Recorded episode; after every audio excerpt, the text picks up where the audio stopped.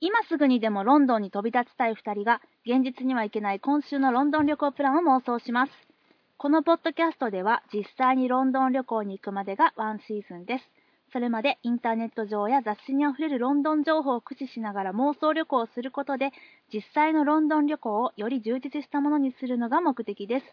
では第8回妄想ロンドン会議を始めます水口です清水です。よろしくお願いしますお願いします。今日はワンシーズンの、えー一番最後総集編。総集編です、えー妄想を続けた私たちがはい。リアルにロンドンに行ってまいりまして、はい。そして帰ってきたということで、はい。はい、今日は総集編をお届けしたいと思いますまあなんかね、ポッドキャストで夜中に撮ったり、あとうんツイッターにいろいろ上げたりとかしたんですが、うんそれを総括総括やねしてみたいと思います。はい。というわけで早速いきますまず私たちの旅の軌跡ですはい。何したえっと、ま、あの今後のあの旅行の参考になるかなと思うのうで、ん。まずなんか何のエアラインに乗っていったかってところからもうざらっといきますと、はいはい。私たちは11月の9日23時20分発うのんターキッシュエアライン、うん。えー関西国際空港から、うんキックスからですはね、い。乗りまして、はいそして、えーイスタンプールうん。のアタチュルク空港で乗り換えましてで、はい。ロンドンはヒースロはいーに、えーっと11時ぐらいかな朝のそうだね。うん。うん。に着きましたはい。そしてカフェネロでお茶をしトランジット自体は2時間ぐらいか。 2時間ぐらい、うん。なんかもしかして遅れてしまったらねうん。あのちょっと不安ではあったんだけども、うんでもまあまあまあまあ遅れることもなこくれとは順調にね。順調に行きましたいいんうん、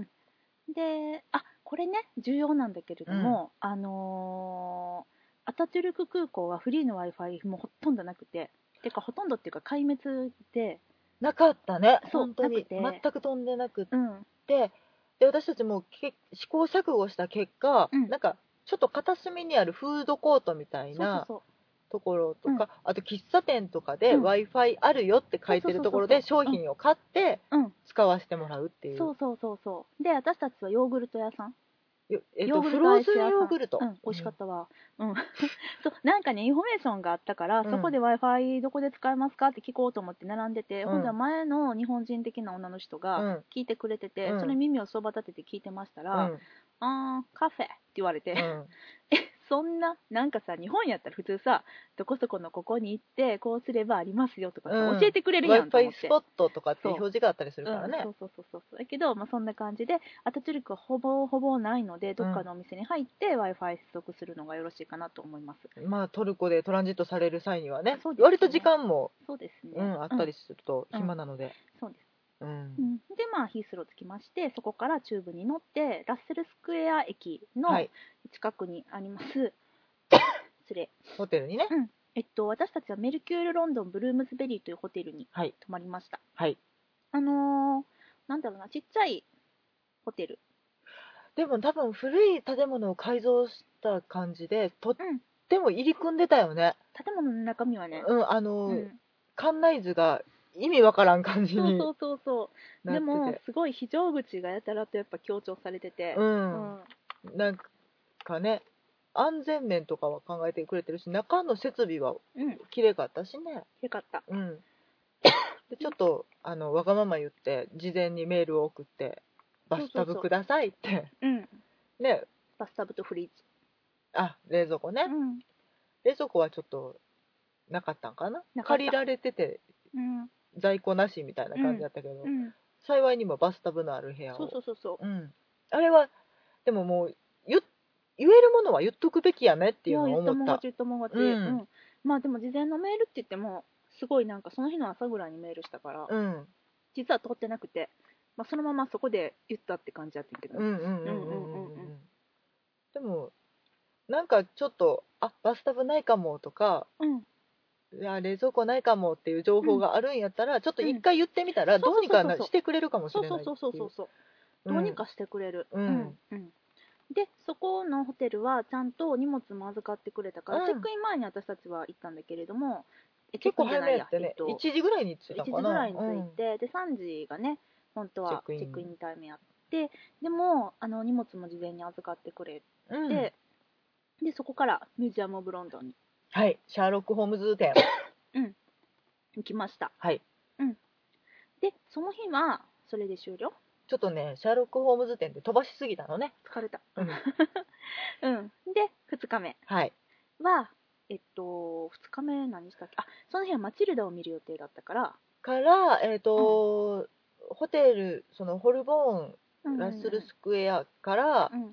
ちょっと下の方におりましてテムズ沿いうんとかに、ああのね、下って言っても多分ね、普通の人わかんないと思そうう神か戸人はね、あのーそうか南北を、あのー上下っていうふうに言うんですけれども、えっとみな南の方に下りまして、南の方にねそうそうそうそうセントポール大聖堂そをうですね横目に見つつ、うんえっとカフェに、うんうんうんうんうんうんせんえっとカフェビロ。セントメアリルボー教会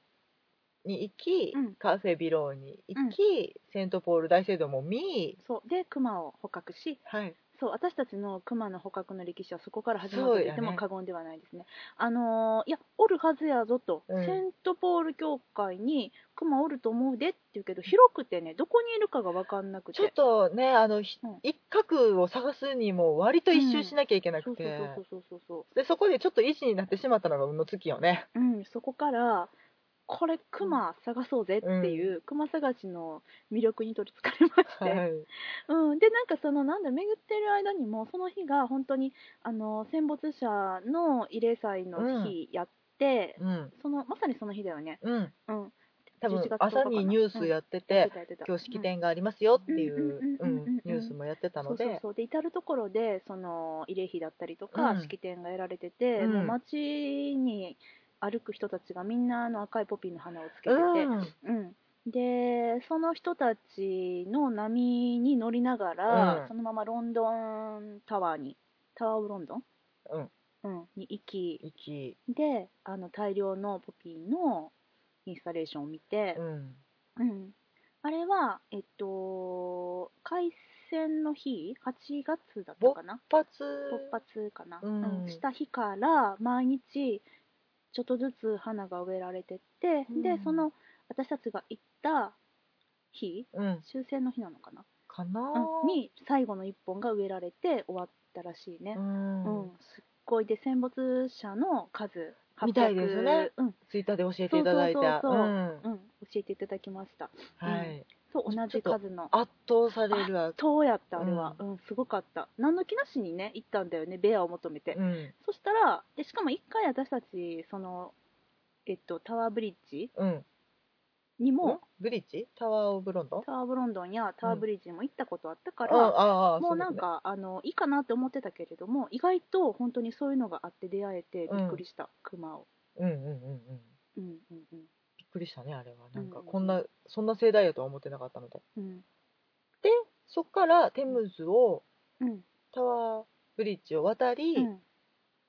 向こう岸に行き、うんえー、とグローブ座グローブザー来ました。うんまあ、あのシなェイどクスベアとか、うんあのいろいろクマを隠しながら、うんうん、で、まあ、そろそろ時間だねってことで、えっと、マチルダを見にはい行きはいまして、戻りましたウエストエンド、うん、で疲れて帰るとはい疲れて帰りましたはいそして3日目はい3日目はこの日はえーとノッティングヒノッルティングヒルうん、行ってみようってことでまずノッティングヒルに出まして、うんで、まあ、ベアを捕獲しつつもうええよな、目を捕獲しつつね、であのちょっとノッティングヒルを散策し、うん、でそパデこかィらントのンうんパディントンパディン駅、トン行って、うん、でパディントン駅の周りも散策し、散策してそうそうそうそうで、えー、と歩いて、うんえー、とボンドストリートかな、うんうん、うんに戻っうんうんでうん中心部に戻ってきて、その日は終了、そう やね疲れてたよねあの日はね、 3日目疲れてました、うんで4日目はいえっと夜中に犬に起こった奇妙な事件をマチネで見ました、うんで、えっと、その後は買い物とかをして、ですねそれぞれねの日はだからうん朝ごはん食べたり、 うん昼ご飯食べたり、うんなんか食べてた食べてねた、うん、中華食べたり 食べたりしましたね。うんうんうんうん。でお芝居見て、うん買い物してう、んもうなんか欲求のままに生き、そうですうね、んそうですうね、ん、うんうんうん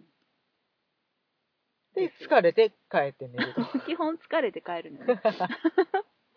で最終日もえっ、とまあセントパンクラス駅からうん立つということで、うんそれまでの時間ちょっと自由行動しつつ、うんまあね「ハリー・ポッター」の9と4分の3番線隣のキングスクロス駅でどうしても行きたかったんでうね、ん、そうですそうです、うん、っていう感じで、えー5日間の私たちの短いロンドンの旅がは終い了するということで、帰りも同じくターキッシュエアラインでガトウィックそうで空港すかねらガねトウィックからうん飛び立ちまして、はいはいというわけで事故もなく無事に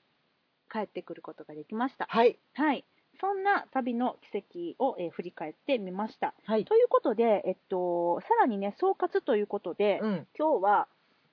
えっとあれ私のどうしましたメモしたはいえちょっとすいませんえっと携帯携帯を探またすどっっかてにやいっちうゃったあここれです ね発見しましたすいませんそうですね、はいまずはうん印象に残ったシリーズあ印象に残ったシリーズからいきます違いました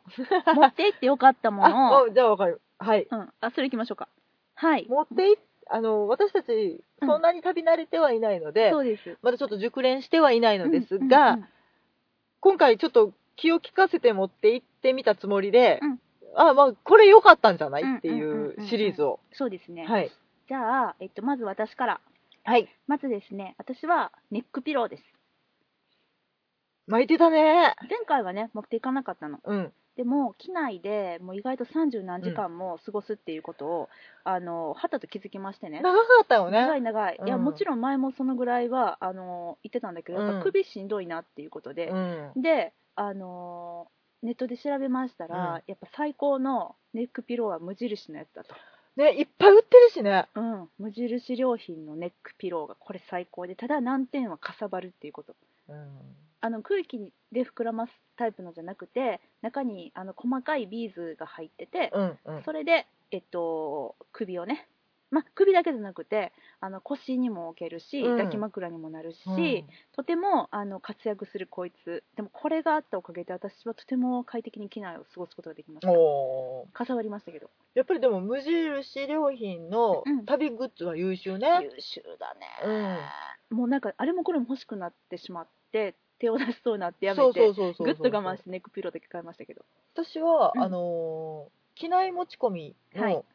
えっと、ビニール袋って言ったらいいのかうん透明のうんやつを無印で前前々回ぐらい前に買々っ回やねてニューヨーク行った時だよね、うん、そっからもう全然へたれなくって何入れても大丈夫なので、すごいよね、うん、愛用ご愛用中うんうんうんうんうんうん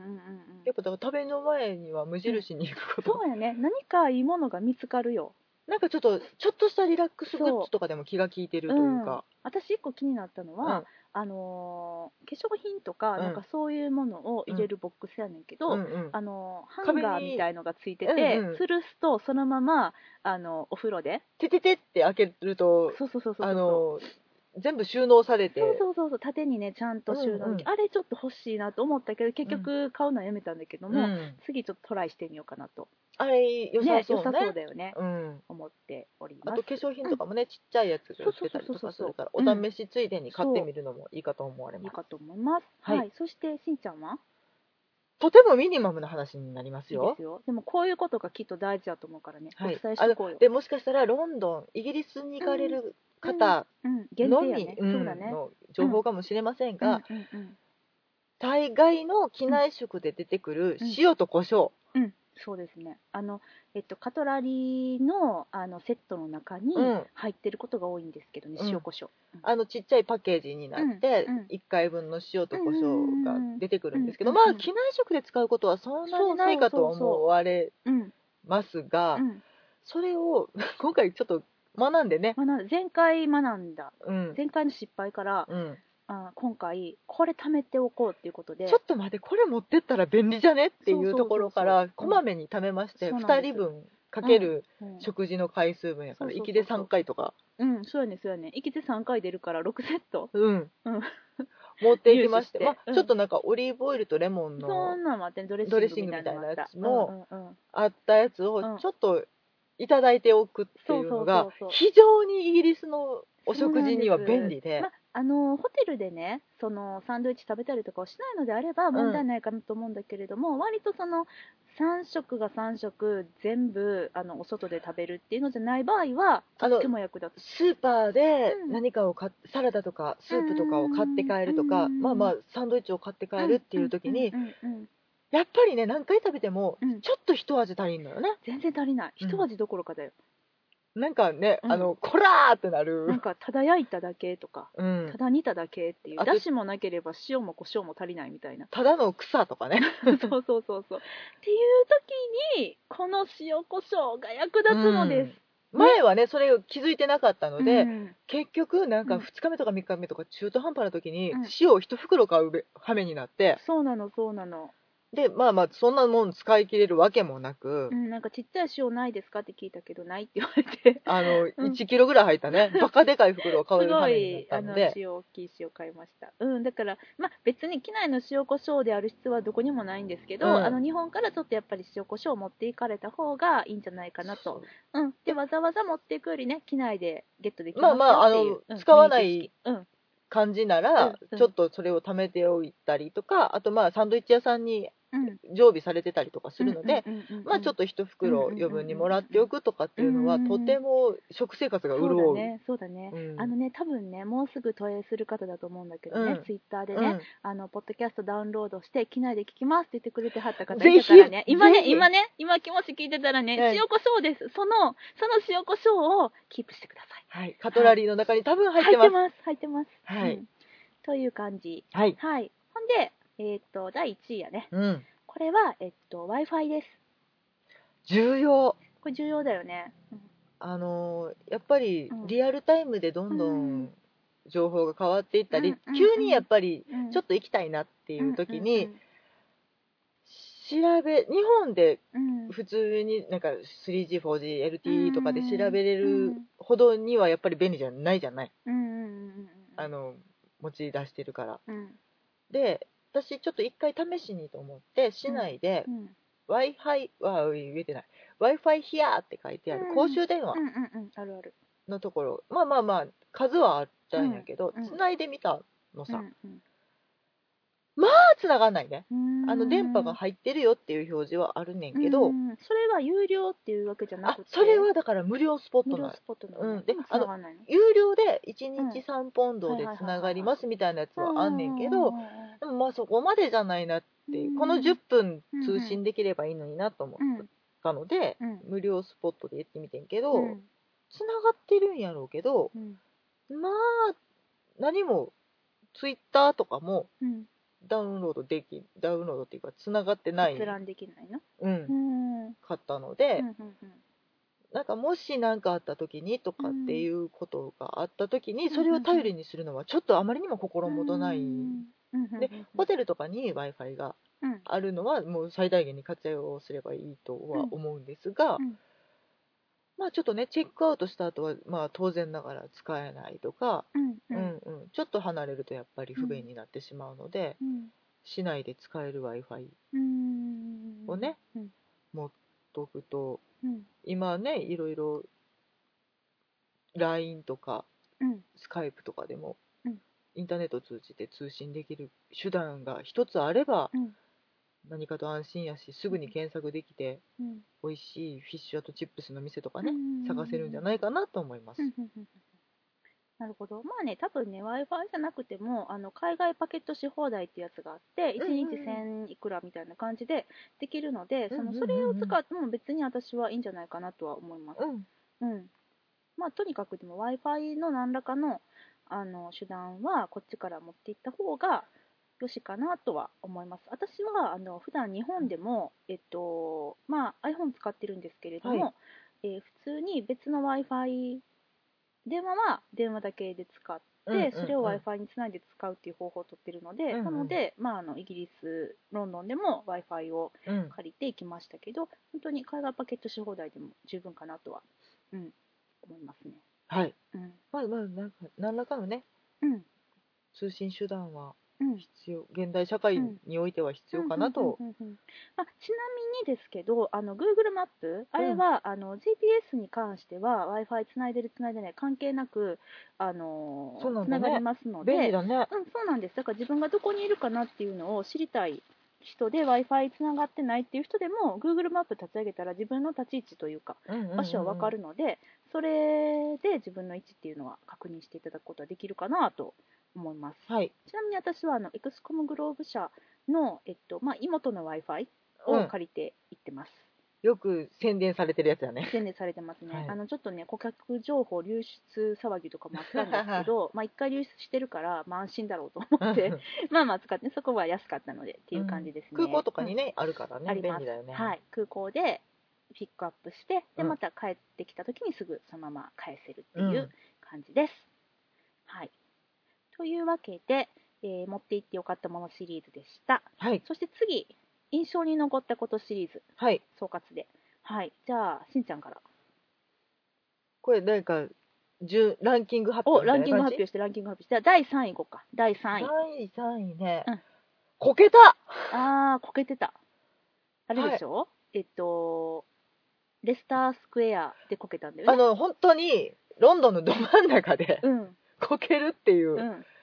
あの泥に滑るっていう、うん熱い体験をしまして まあまああのね、昨日お家に帰ってお風呂に入って、うんうん太ももを見たら、うんまあ見事な青玉ですよ、ああ、太ももやったんや。太ももをね強打してあいま本した当に。はいまあでもあの、うん近くに警察官がとか、うんあの心優しいロンドナーがいる時は、うんうんうんうん大丈夫って言ってくれるので、あの心のケアはしてもらえたのうね。ん、あのすごい癒されるので癒されたねまあまあ悪い体験ではないかまあな印と、象に残ったことで、ね、よかったよ、なんか車にひかれたとかじゃなくて。本当に事故ではなかったのでうんねで、も私たちさ、初め、前回行った時にさ、目前でさ、事故見たよね。バイクと車がそうそう衝突しそうになってすごいクラクションの波っていうのをホルボーンの交差点で体験しまして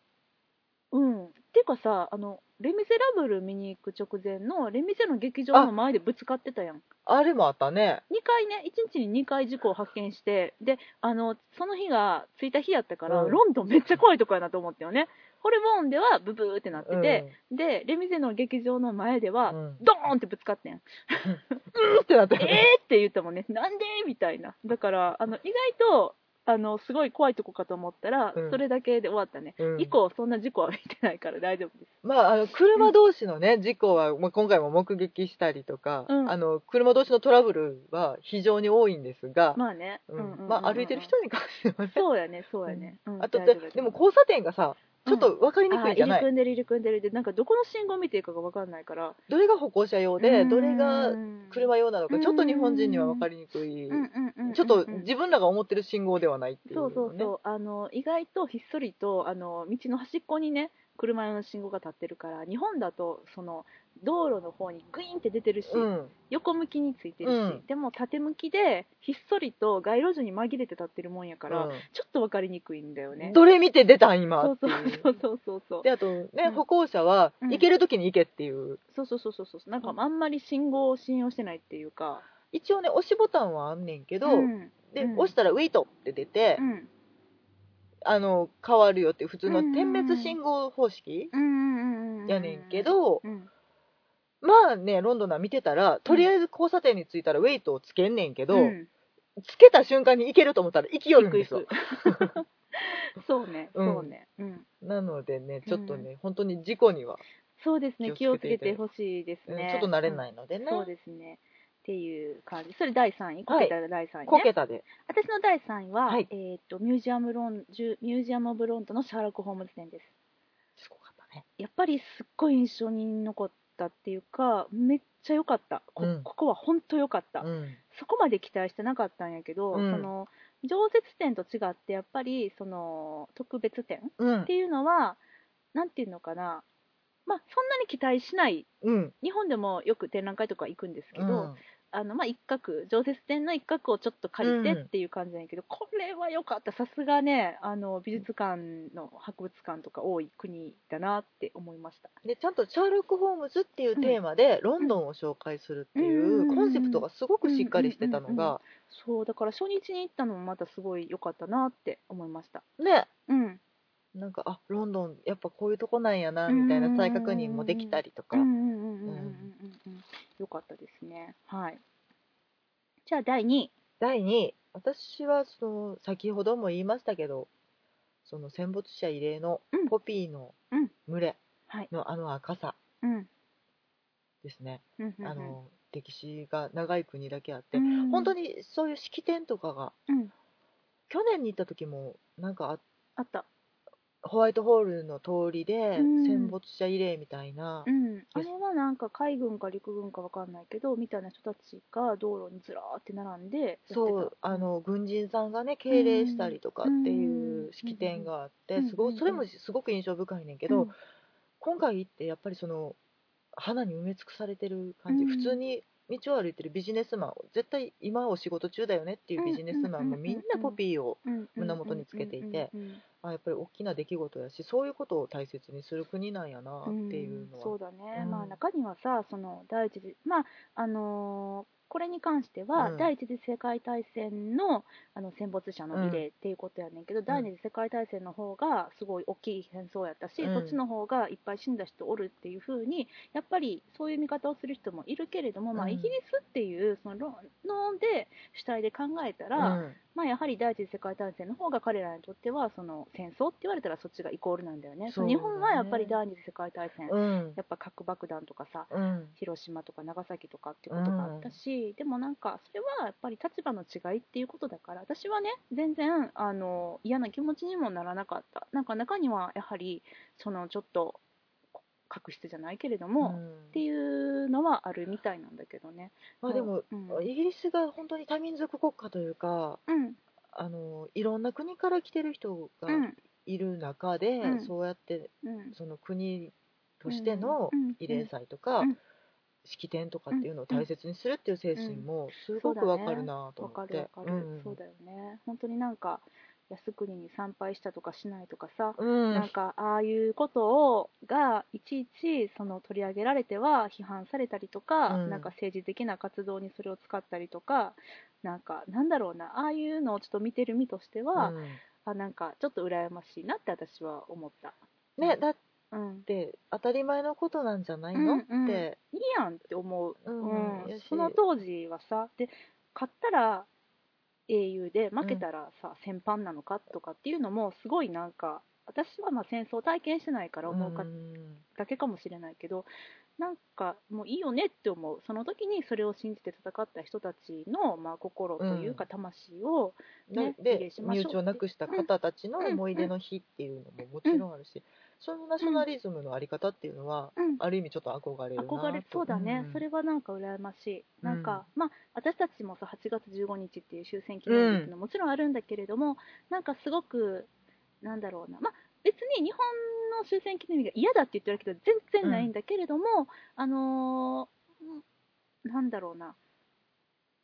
またちょっと違うとちいょうっかと余計な情報があったり とか、そうだねっていうのなんかを、もう素直にうん戦争を体験してない人たちでもその思いを馳せられるような、まあ、できなんかそういうふうにしようとはきっとしてるんやと思うんやけどね、うんもちろなんんかそれはねそれのなんかちょっとあの憧れの姿があるなっていうのをちょっと感じまあしたそこまでちゃんと国を挙げて、うんてらいなうんくて、らいなくそうそこそこううんんうん、うん一つの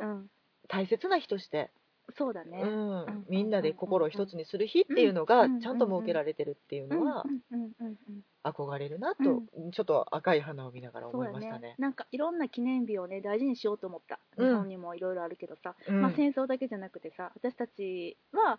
で言ったら阪神大震災の日とか、117とかね、うんうんまあそれこそ最近だったら3.11とかうんもあるけどいろんななんか日をやっぱりちょっと思いを馳せるっていうのは大事だなって。一回ちょっと立ち止まる日としてうんね、うんううんん、大事にしたいなとははい、改めて思いましたね。はいっていうしんちゃんがそういうのを第2位に持ってきたはい私の第2位言っていいですか、うん私はスーパードライ曲の感想をしなさい、しなさいよすればいいじゃないですか、これねあ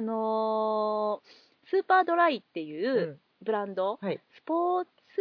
系アメカジスポーツみたいな、ののブランドなんですけれども、うんまあ、あのイギリス発祥のブランドでして、まあ、この、えっと、このブランドを立ち上げた方が、日本であの朝日スーパードライに感銘を受けてこれかっけーっつって思ったねらしいね、ううんんそれをそのままインスパイアを受けてって言ってるけど、いやまんまパクリやと思うんやけどただ単に Google 翻訳しただけやんっていうそうそうそうそれでスーパードライっていう名称で、うんかつロゴには日本語で、えー漢字の極度乾燥かっこ、えーひらがなしひならがなしなささいいかっこ閉じみたいな、うんそれがあのロゴになってるうんそういうあのメーカーのうんあの服屋さんがありまして、うんそこに行きまして、はい前々から行ってみたかったんだよねあの私欲しくてたまらなくてさ、うん、あれでしょろ極度乾燥しなさいって書いてある何かがでしょ本当にね、憧れてたのね、うん 憧れ憧れ、うんいや日本にはないもんねこれだ多分まだ入ってきてないんだよね、でなんかかちょっとアマゾンとかで検索してみたりとかもしてんけど、うんうんうんやっぱりちょっと現物見なわからんなとかもちろんもちろうんうんうんうんそう今すでね日本で買うとちょっとお高いので、あそうだよね、うんもともとそんなに安いなんかそのファストファッション的なところでは決してなくて、うんどっちかっていうと割としっかり、うん、と作られてる物はしっかりしてる、そうなんだよねうん高い、うん安かない、うんっていう感じの中であのまずセントポールに行った時にね入ってたんだよね、たまたまあねれと思って、うん行こうとは言っうんうんうん極度乾燥しようぜとは言ってたけど、うんうんうんうんなんかセントポールにあることは知らずに知らずに通りかかっそうそうそうたらテンションだだ上がりやったよね、うん着いたとかそうそうしかもなんか空いててそこはすご く落ち着いたお店だ落ちった着ねいてた、ううんんあの地下とあと1階うんグランドフロアがあって、うんだけれども、あのーすごい落ち着いてて、でうんいろんなものを手に取りうん見て、で品もしっかりしてたかうら、んで試着とかもすごいしやすくって、うんいっぱい見てね遊んだ。ちょっとほっといてくれるお店なそのうでそうそうそうそうなのそうなのでねあの実際にあのえっとその後4日目かなあのピカデリーサーカスうんのお店にも行ったんだよね、そこねフラッグショップやったうんスーパードライめちゃめちゃでかかった、うんうんうんでそっちの方がちょっとごちゃごちゃしてて、もちろん人も多くてう、んで私はそこで自分のジャケットを買いました、うんでしんちゃんは結局そこのピカデリーのところに求めていたものがなくてもう一回セントポールまで戻ったんだよねあれが欲しいのにここないやんけって言っねてパーカーが欲しかったんだよね、ちょっとあのお土産にねうん、姪っ子にうんうんうんバカなパーカーを買おうと思って 日本にないやつがいいなと思っうんうんうんうんうんて極度乾燥にどうしても行きたくてうんうんうんでもそれちょっとそれがなかったのでうん急いで地下鉄に乗ってうんうんうん 地下鉄乗りい継いでうんうんセントポールに戻ってうんうんうんうんうんでまあ甥っ子姪っ子のお土産とあと自分にうんパーカーをパーカーねううんんうんうんスタンダードのパーカーを買ってねうんであの5万円通でございまして、はい私たちあの極度乾燥もうね虜ですわ虜です、はいまたあのえっと買いたいなと 買いに行きたいなと思もいまちすろんですねはい、うんでえーっとそれが第2位はいあでもね、ちょっとね、補足としてなんだけれども、うんあのヒースローはわかんないけど、ガトイックに関しては、ねあのあったねお店が入ってて、うんえっと、空港の中にそうそう空港の中にありまして、おーで、あの、アイテムとか色色とかをそんなに選ばなくて、こだわりがなくていいのであれば、うんスタンダードなものはそこに売っていて、うん実は。で、そこが免税になってるから、だいぶ違ってて、まあで免税プラスセールやってん。そうなのねうん、ちょっと古い方が売ってたのかな、わかんないけうんど。あたい損したよいやでもその赤色のやつはなかった。あ本当にうん。あのーえっと、70ポンドぐらいだったよね。っうんていうのが、58とか、もう10ポンドぐらい安く出てたんだいよぶね。違うよそうそねうそうそう、今ね、ポンド高ですしね。うんうん、っていう感じで。まあまあだから暇つぶし程度に覗くにもちょうどいいうんうんうんうしんまあまあなんか変えたらいいやぐらいやったそうらねそう空ね港の中でもうん全あり然ました。ううんんので、ちょっと、あの、ミニ知識でした。スーパードライはい、スーパードライです。はい、そして、第1位、はいドドン。どどんやっぱ私たちの目的の最大やったウエストエンドウェストエンドですうね。んミュージカル、うんお芝居。お芝居うん含めはい。私はその劇場うんうん劇場外の雰囲気大ねうんと街かね、うん劇場の中のうんう雰囲ん気歴史のある劇そ場うだねでしかも常設でそうなのそうなのやっぱ、ね、ロングランっていうそう気候がね劇場の気候が素晴らしい本ね、当にその,、うんそのために作り込まれたでもあ劇場自体にもとても歴史があっーうんてうんうんうんうんあの日本よりはうん本当に舞台と観客のうん関係性が近いそうそうそう距離距離がもう物理的な距離も近いんだようねん、んあの気候は素晴らしいなと思うし、うんそこで常設だからこそ作り込める舞台うんとか、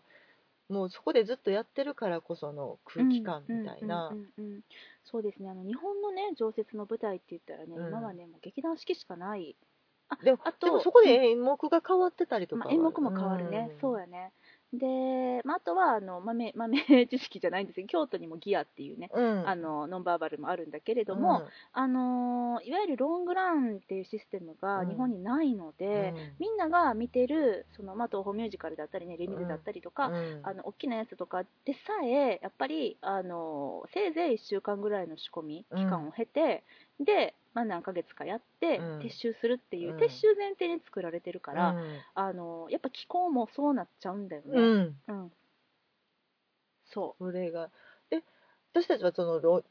ロングランになったものしか見てないけど、うんあそこもだっう、うん、て当たらなかったら打ち切りでしょっていうそうそうそうそうなんかハラハラドキドキ感っていううん緊張感もそうもだねちろんあっそうて、うんうんうんうんそれってやっぱで、うんあの全くあの何何を思ってるっていうわけではないんですよ、うううないんですけど、うんうんその東宝とう四ん季がうんうんうんいろんなものをうん一括で握ってるっていうことではなく、うんそこの劇場でうんずっと違う演目をうん常にやっててっていうのが、うんもう20個30個っていうのを並行してやってるっていう、うんうんうんうん劇団四季さんが、うんえー、とキャッツをやってオペラ座をやってって一つの劇団で回してるわけではなく、うんそれ専門の人がうんいるっていうのって、うんあとても豊かなことやなと、うんうんうんそこの中での新陳代謝もあるし、、うんうんでもそれがちょっとでもうん評判が落ちたらうんいつでも掛け替えるよっていう、そうそうだってさ私たち見に行こうとしてたジーブスウースター、うんあれ見に見に行こうとほんまに思ってた時までは普通にずっとやってたのに、うん急にあなんかの有形ツアーという名のね、そうなんか飛ばされてたからなんかそういうこともやっぱ起こるんだなっていうのもねちょっと感じつつ、うんうんうんまあ、でもその常設での素晴らしさっていうのはやっぱりね、うんこれはもうぜひ見て体感していいただきたいですいただきたいね。ですね。うん、私はね、もう同じくウエストエンドなんですけども、うんやっぱり今回見た、えっと、お芝居、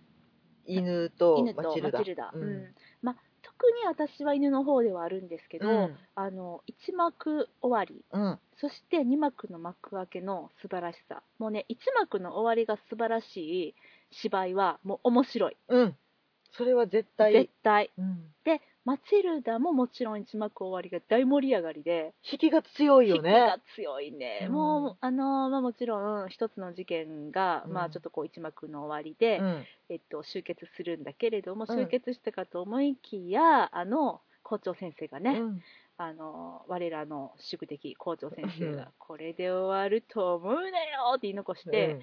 一幕が幕を閉じるっていうほえーってなるよね。 そうそうそうそう、マジかーみたいになってて、うん、で、あのー犬の方も、一幕終わりがもうとても素晴らしい、感動的やったね。なん感動的、なんかいや、もうちょっとなんかネタバレになるからね、もう言え 言えないのがあのとてももどかしくはありますけれども、まあまあだからえっと2幕の中心となるエピソードの導入部をうんうんそうですね1幕の最後でガーンと見せてくれそうですてねう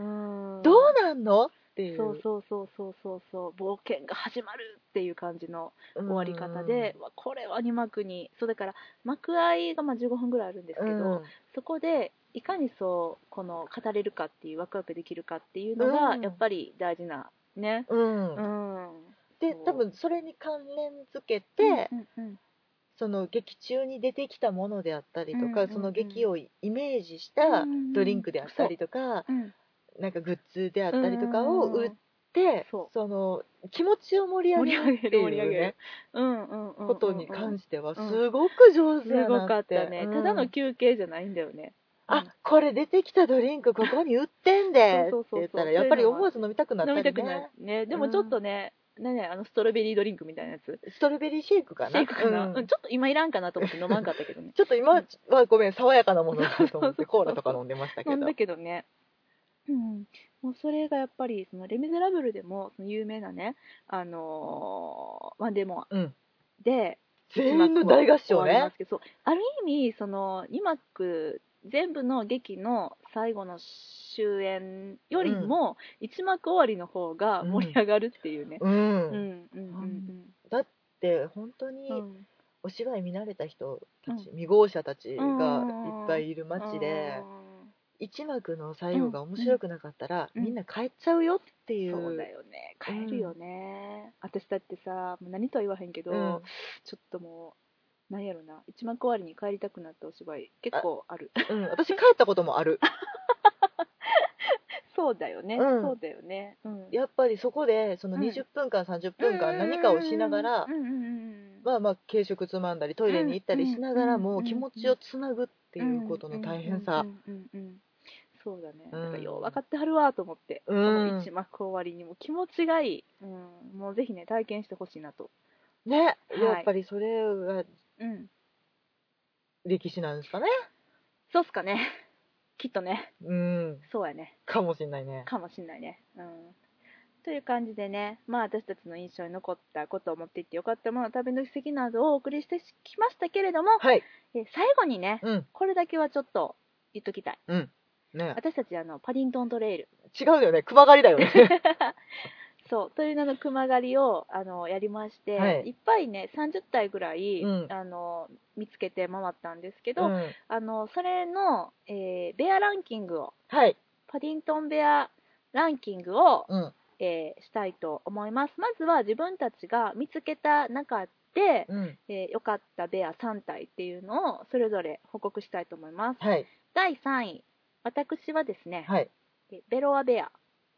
気持ちかったね気持ちよかったあの青いベロアに包まれたベアなんですけどほなんか近づくまではあ青色やなって思って近づいうなんか光沢違うこれベロアじゃないみたいなうんであのもちろん屋外にいるわけなんですよね、であのその日はちょっと雨が結構降ったりとかしてた日で、であのいろんなあのその日見てきたベアがやっぱりその、えっと、ベアの襟足のところのフードに水が溜まってるって現象が結構起こってて、うんえこれベロは大丈夫と思ったけどその頃には乾いてて、うんふっかふかやったもんふねかふかやったであの手触り最高やったんで、あのベロアベアはぜひ皆さん触ってほしいっていうのとベロアに継ぎ目が全くなくてあれね、あの加工が知りたいよねあれどうやってあのベロアで包んでんのかそれを知りたいなんか吹きつけてるんやと私は想像してました。でも吹きつけるにしてもめちゃくちゃ均一やったしうん綺麗にベロアやったし教えてほしいなあれあ本の当に凹凸を一つも余すことなく。そう全く全くその継ぎ目なかったから、うんうん、全部ベロアに包まれてたから、うん全部ふかふかやったから。そうっていうのが私の第3位ですしんちゃんは私、同率で言っていいですかあいいですよえっ、と、シャーロック・ホームズつながりで、スティーンブン・フライさんとガイ・リッチーさが3位んが3位3位。に3位、 3位3位、はいはいはい 分かった3位ね3位。ガイ・リッチーとスティーブン・フライねまあ、あの、シェイクスピアで国民的、うんシェイクスピアじゃないやうん。シャーロック・ホームズの、うんえっ、と、ハリウッド版って言ったらいいかな。うんうんうんあのの大ファンとしては、はいこの2人は外せないなっていう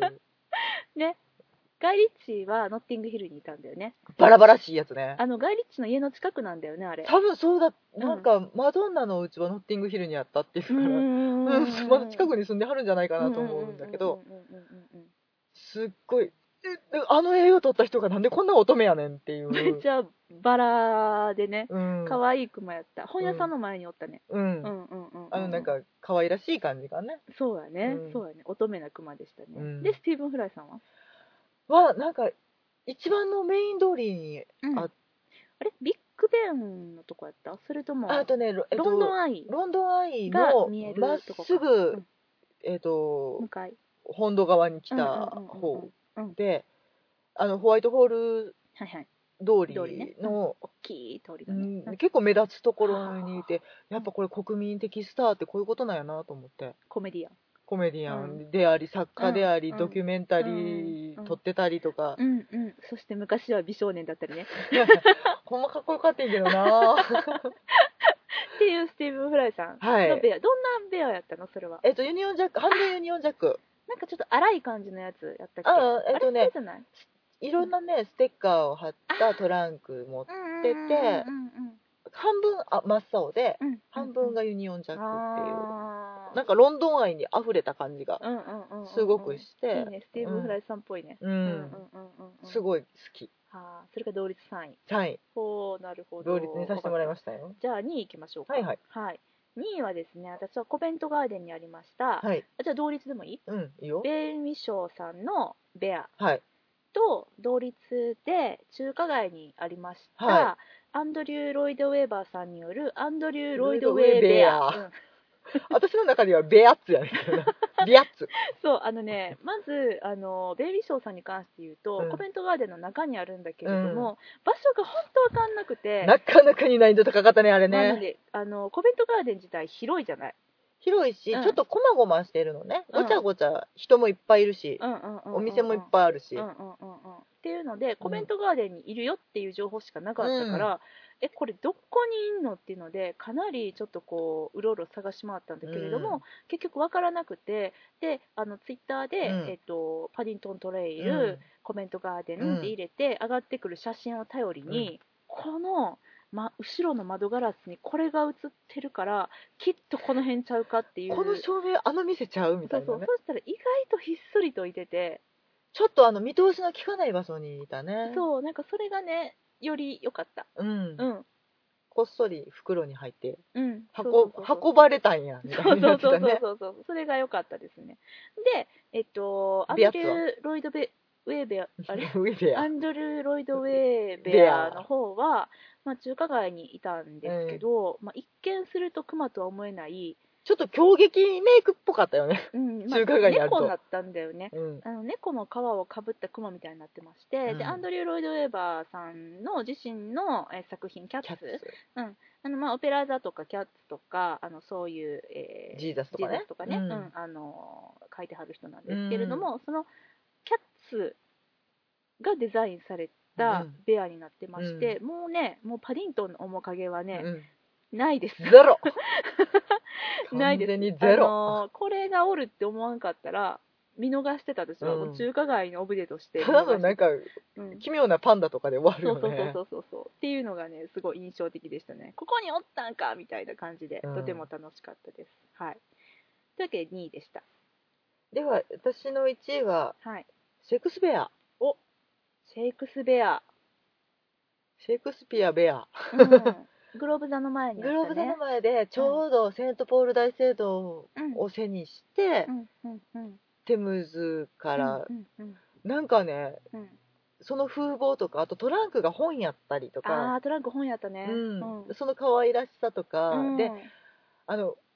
完全にイメージやねんけど、うんあのグローブ座にうん「ただいま」って帰っていってるみたいなうんうん印象で、うんうんうんうんうんそのグローブ座で今からまた稽古しようかみたいな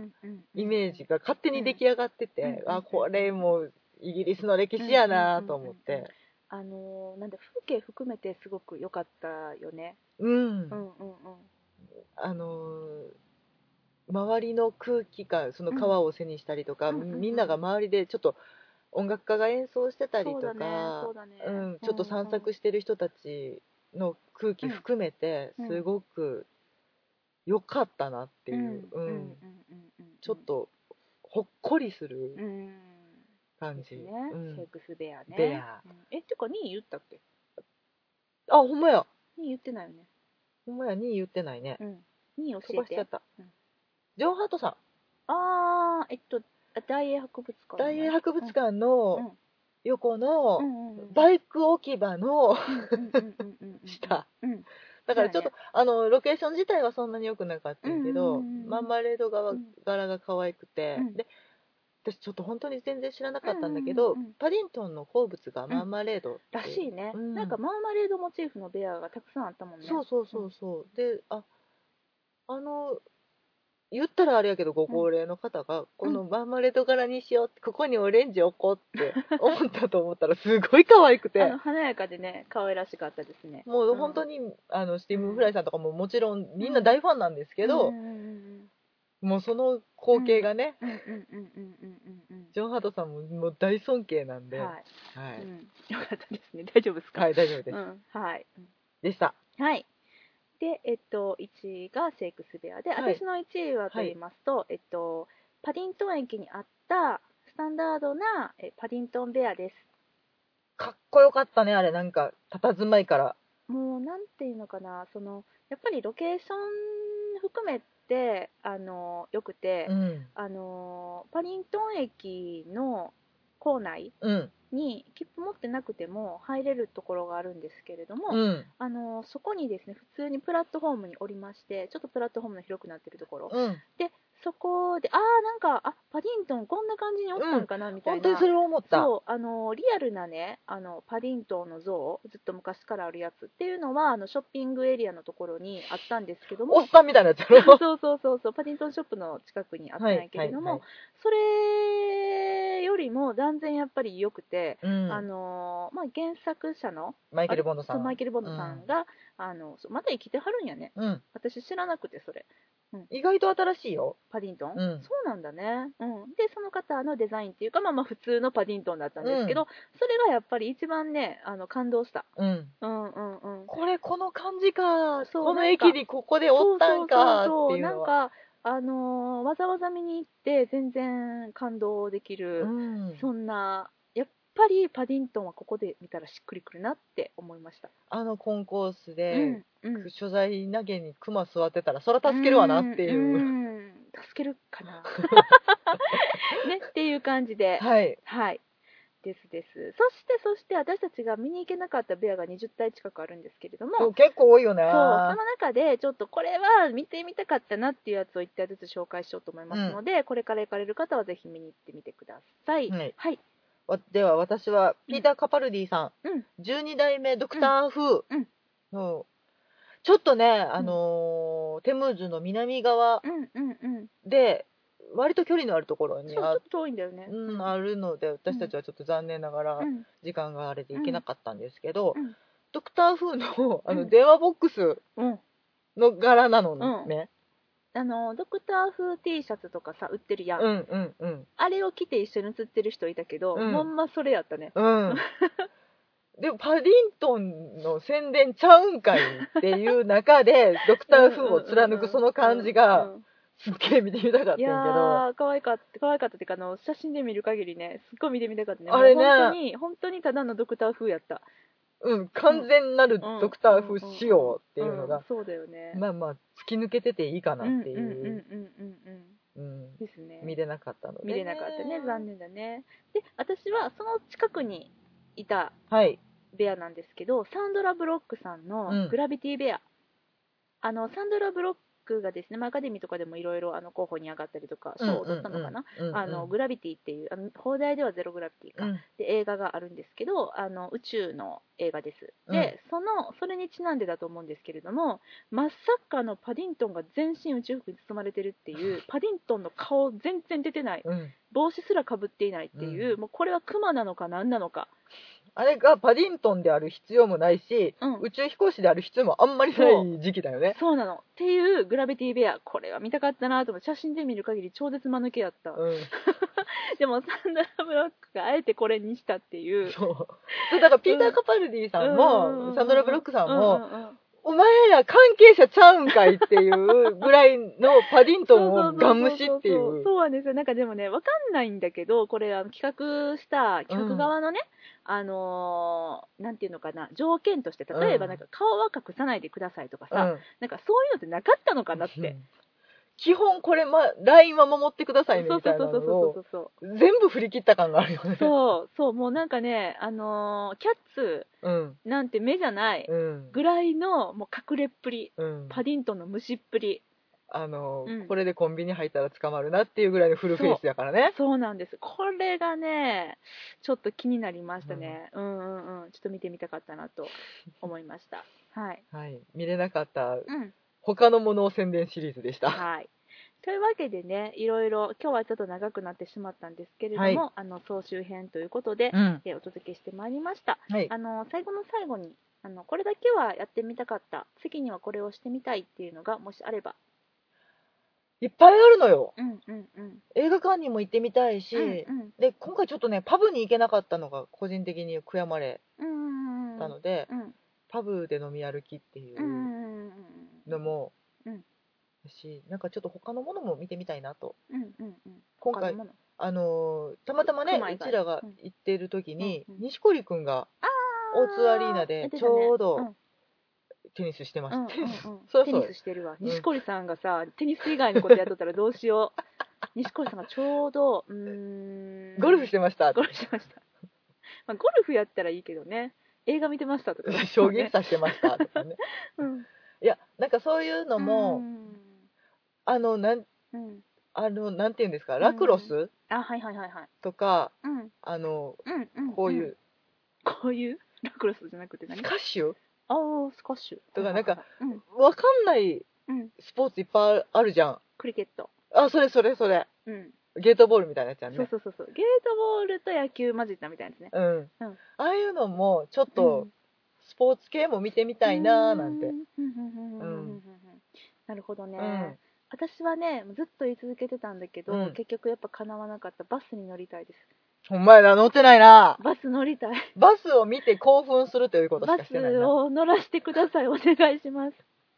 あの今回しもんちゃんが歩く派やから、あで地の下鉄乗っちゃったんだよね今回ね地下鉄乗った、うんバス乗りたかったな。バス乗乗ろバス乗っていいう上乗ろ上に乗りたいんだ。うんうん 上に乗って、街をなんかヒャッこホーう、って見たいんだ。もうなんで2回も行ってんのに、1回もバス乗ってないのかがちょっとよくわかんなういんだけどわ、かんないねバスに、バスに乗らせてください、お願まだいしまタす。クシーも乗ってないからねまあ、タクシーはいいよ。車は大体想像つくし、うんまあまあ高いしね、うんちょっとね。いや、いいよ。バスに乗らせて、なんだよ、お願いし乗っまたらええがす。なバス。っていう感じで、私はバスに乗りたかったのと、まあ、もう今回限定ですけど、やっぱイミテーションゲームが見れなかったことがとてもとても残念で。ちょ上映時間の問題でねそうなんで、なぜ11時開演のやつがなかったのうか。ん、あったら余裕で見れてんのにね、うんって思いましてまあまあだから頑張って3月までネタバレしないように生きていこうと思います私がしてやる から嫌だ。あとねやっぱり、うん。あのーハリー・ポッタースタジオああ、そう、そこ行きたかったんだよね。行けなかった。ねう、んうんうん。それもちょっと断念してしまったのでそうそうそう。次こそは、行きたいなと思います。はい、で、えっと、これで第一シーズンが終わります。が、まあ、今聞いていただいたように妄想はもう、もうすでに膨らんでおります、うん妄想ロンドン会議なんで、ずっと妄想は続けられるので、はい実はその第2シーズンっていうのが次から始まるんですけど、はい第1シーズンと違って第2シーズンめっちゃ長くてですね、はい次いつ第2シーズンが終わるのかって言われると、はいあのー私たち、えーバービカンシアターにうんベネディクト・カンバーバッチさんの「ハムレットを」あのはい見に行くんですけれども、はいそのあたりに投影する予定なので、うんそれより以前に緊急投影がなければ、うん第2シーズンそこまで引っ張るっていう。引っ張りますねただの妄想だけの話になるので、でもはいそれでもよろしければ、ぜひぜひお付き合いいただけたらと。まあ、ちょっと日本で味わえるイギリス、ロンドンみたいなことうんうんうんうんも自分たちの興味がねそうだね。あるのでうんうんうんうんあの見つけ次第行ってうんレポートしてみたりとか、そうですねあとうはんやっぱりちょっとミュージカルとかすごいあの映画とか、うんそんなんの見て面白かったやつとか面白そうやなって思うミュージカルとか、そんなんとかもちょっとあの見ないですけど妄想だけでレビューしていきたいなと思います、そうだよね、はい、うん、あちなみに来年の8月末9月頭かな、うんに行く予定でですすね、うんですね、うんそれまで、ちょっとね、私たちの妄想は多分止まらないので、うんお付き合いいただければなと思います。はいはい。そんな感じであの本当に楽しい第一シーズンを過ごすことができました皆さんありがとうございました本当にあの、ツイッターの方とかでも、応援していただいたりとか、うんあの聞いてますとかっていうメッセージいただいて、うんうんうんすごい嬉しかったので、うんうんうんこれからもね、うん私たちなりのロンドンをね、 そうですね、そうですね。皆様とはい、共有できればなと思っております。そうですね。で、あ、私カメラが趣味でして、はいあのいっぱいいろんな写真も iPhone じゃないカメラで撮ったりしたので、えーカメラで撮ったやつあげなはれ。そんなんもちょっとどっかであげたいなとも思いますので、まだうね、んちょっと、写真撮って、うん、つぶやけてないこととかもね、そうね、そうね、うんいくつかあったりするので、うんなんかほいほい思い出したら、うん、うん、その都度あげていきたいと思います。はい、。では皆様楽しい、えー妄想をまたあの一緒にしていきましょう はい、それではさようなら。